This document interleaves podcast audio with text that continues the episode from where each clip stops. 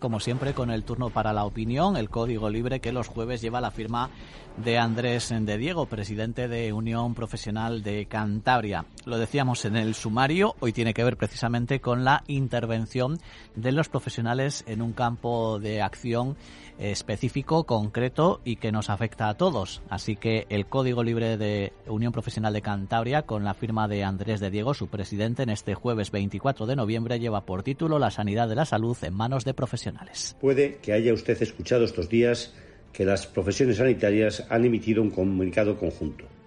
En él reivindican algo básico, que solo los sanitarios pueden tratar a personas afectadas por patologías y es que el Consejo Superior de Deportes del Gobierno de España ha publicado un acuerdo según el cual profesionales del ámbito sociodeportivo van a poder recetar ejercicio como terapia a personas con alguna patología.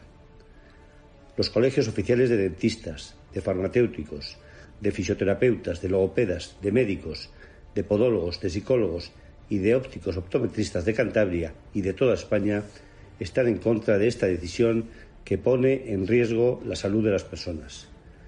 Más de 800.000 profesionales sanitarios recuerdan que sus competencias, conocimientos y responsabilidades sobre el tratamiento de pacientes están recogidos en la Ley de Ordenación de las Profesiones Sanitarias y que por ello solo y exclusivamente los sanitarios pueden recomendar terapias o tratar patologías. La prevención y cualquier procedimiento con objetivo terapéutico son siempre competencia del profesional sanitario nunca de profesionales seguramente muy bien formados para desempeñar su labor como entrenadores deportivos, pero que no tienen el conocimiento del que solo disponen las personas que han cursado una profesión sanitaria.